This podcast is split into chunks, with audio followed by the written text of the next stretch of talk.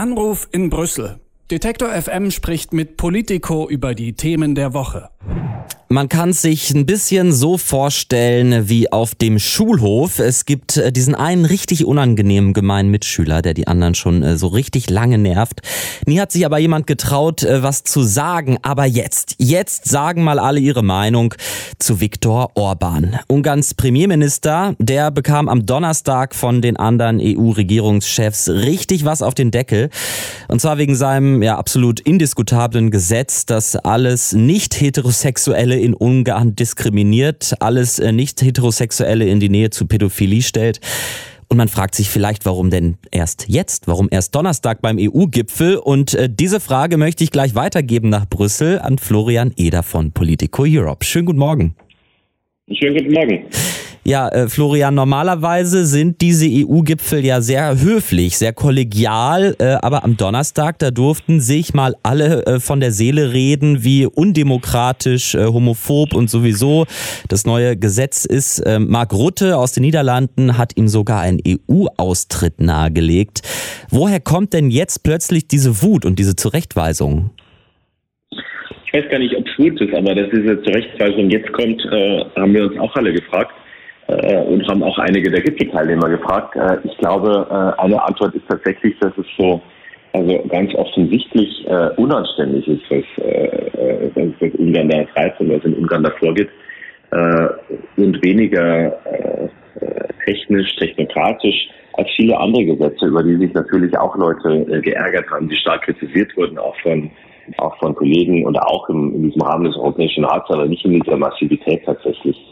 Ähm, also ein Hochschulgesetz äh, ist oft mal weniger emotional äh, diskutiert worden und weniger emotional aufgenommen worden äh, als, als diese Fragen. Ähm, äh, wahrscheinlich ist es äh, auch einfach, weil es äh, auch Staats- und Regierungschefs einfach persönlicher berührt, äh, äh, weil einfach noch deutlicher äh, eine Diskriminierung von, äh, von Gruppen in der Gesellschaft dahinter steht, äh, als, das, äh, als das früher der Fall war. Äh, und dann ist es halt so, äh, dass dieses Fass immer voller wurde und natürlich irgendwann überlaufen musste. Das ist bestimmt auch ein Teil der Antwort. Hm. Aber man fragt sich ja doch irgendwie, wo diese äh, Wut früher war. Das ist doch seit Jahren eigentlich ziemlich klar, dass Orban in Ungarn eine illiberale Autokratie aufbaut oder auch schon aufgebaut hat in manchen Teilen, äh, die eben Minderheiten zur Gefahr für die Mehrheit äh, verklärt. Das ist doch seit Jahren der Fahrplan. Und du sprichst doch auch viel mit äh, DiplomatInnen hinter den Kulissen. Da hat man doch auch schon vorher drüber geredet, oder? Natürlich hätten wir vorher drüber geredet. Äh, es ist auch nicht so, dass jetzt jemand äh, vor Überraschung aus allen Wolken gefallen wäre, äh, was, was jetzt als nächstes kommt. Aber äh, tatsächlich fühlt es sich so an, als wäre äh, mit diesem äh, Anti-LGBT-Gesetz äh, so eine Schwelle erreicht, wo alle mal sagen, jetzt ist aber äh, mal so, dass es auch einfach überhaupt nicht mehr zusammengeht. Äh, beim besten Willen, man sich nicht mehr verbiegen kann und sagen, das, das passt nicht mehr äh, mit der EU zusammen, äh, in der wir denken, dass wir alle leben. Äh, das war ja auch ein Teil der, der Debatte hinter den, hinter den verschlossenen Türen am Gipfel, wie danach auch äh, Teilnehmer berichtet haben, wie auch die Bundeskanzlerin in ihrer Pressekonferenz, dass es äh, sozusagen um, zu einem um dieses Gesetz ging in Ungarn, aber zum anderen halt um die viel dramatische und größere Frage, äh, äh, gibt es noch eine EU, in der wir alle leben wollen, auf die wir uns einigen können? Ist das eine, äh, wo es gemeinsame Werte gibt, die man zugrunde legt, oder ist es im Grunde äh, ein gemeinsamer Binnenmarkt? Äh, und diese Frage wird eben sehr unterschiedlich beantwortet und das war mal eine, äh, eine, eine augenöffnende Stunde für viele tatsächlich. Äh, es ist halt so, das hat Orban klar gemacht, eigentlich durch, durch vieles in der Vergangenheit, aber auch jetzt nochmal auf dem Gipfel und auch im Nachgang zum Gipfel nochmal sehr explizit und sehr deutlich. Er will im Grunde einen Binnenmarkt, ähm, äh, in dem Ungarn reicher wird, will aber sonst nichts mehr und vor allem keine Einmischung in irgendwas, was er, äh, was er gesellschaftspolitisch äh, vorhat. Hm. Ja, und dann wäre doch die Antwort oder die, die Antwort auf die Frage, die du äh, auch gerade gestellt hast, äh, welche Konsequenzen daraus folgen. Also äh, man hat jahrelang zugeschaut, auch Angela Merkel hat ja äh, Orban jahrelang äh, geschützt, gerade die CDU, CSU in der EVP-Fraktion.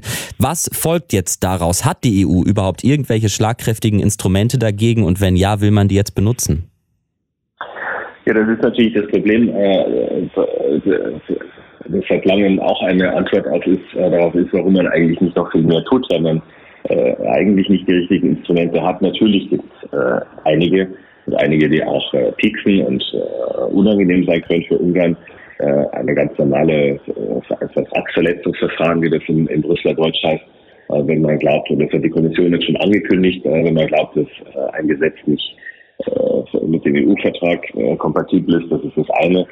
Ähm, das geht dann bis zum Europäischen Gerichtshof, wenn der urteilt, äh, muss Ungarn das Gesetz ändern oder einen Haufen Strafe zahlen. Dann gibt es ein Rechtsstaatlichkeitsverfahren nach Artikel 7 des Vertrags, das ganz neu wird zum ersten Mal angewandt äh, gegen Ungarn und gegen Polen, aber das jetzt auch schon seit Jahren, ohne dass da groß was vorwärts geht. Da geht es eher nicht um die möglichen Konsequenzen am Ende, die ein Ausschluss von Stimmrechten äh, wären, sondern tatsächlich darum, äh, dass man sehr oft äh, und häufig über diese Dinge, Dinge spricht äh, im Rat der Europaminister. Äh, dann kommt es auch, wir äh, Journalisten interessieren uns dafür und so weiter und so weiter. Also das ist das. Und dann gibt es natürlich eine neue, äh, äh, ein neues Instrument, ähm, eine Konditionalität, äh, die besagt, dass man äh, in Ländern, wo der Rechtsstaat gut verletzt wird, äh, Zahlungen aus dem EU-Haushalt äh, zurückstellen, einstellen, kürzen und so weiter kann. Ähm, das ist neu in diesem laufenden Haushalt, der laufenden Haushaltsperiode seit diesem Jahr äh, ist aber noch nicht äh, ausprobiert worden. Das möchte das Europaparlament natürlich gerne, äh, dass man das möglichst schnell einmal gegen, äh, gegen Ungarn ausprobiert. Äh, und die äh, Maximallösung ist natürlich, wie Mark Rutte sie vorgeschlagen hat, äh, vielleicht muss man sich darauf einigen, wenn man nicht in der EU leben will, in der die überwiegende Anzahl aller anderen lebt und die der Europäische Vertrag beschreibt und die der Europäische Vertrag auch sehr normativ beschreibt, dann muss man vielleicht einfach gehen. das war so dahergesagt, aber schon ein ziemlich starkes Stück natürlich am. Mhm. Und Orban reagiert ja darauf, und zwar mit Zeitungsanzeigen in europäischen Zeitungen. Was sind das für welche?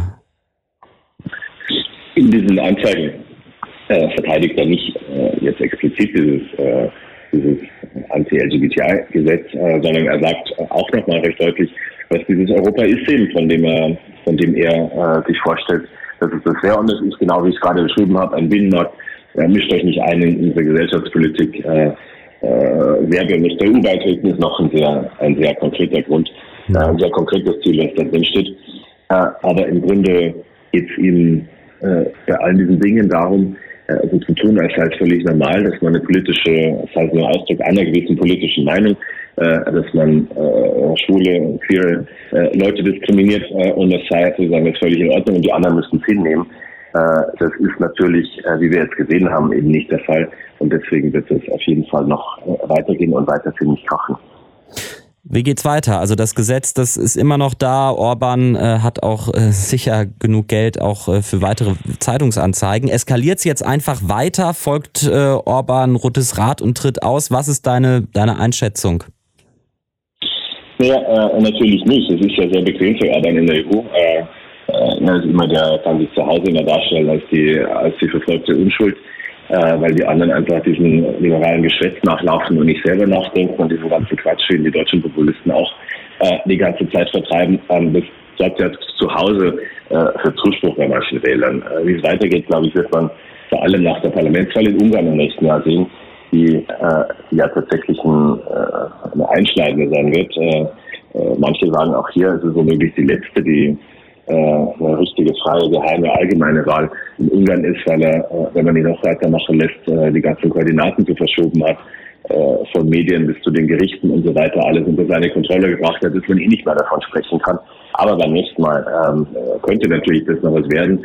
Wir haben gesehen, äh, dass die Oppositionsparteien sich zusammentun äh, und, so eine, und so eine Taktik äh, anwenden, die wir ja auch in äh, in anderen Ländern gesehen haben, sozusagen immer den stärksten Kandidaten zu unterstützen gegen die Regierungspartei.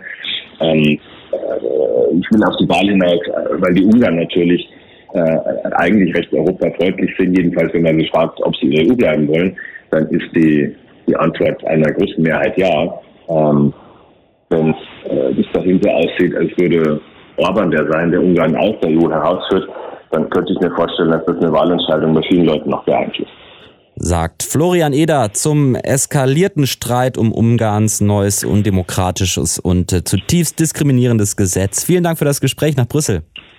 Immer gerne. Anruf in Brüssel. Detektor FM spricht mit Politico über die Themen der Woche.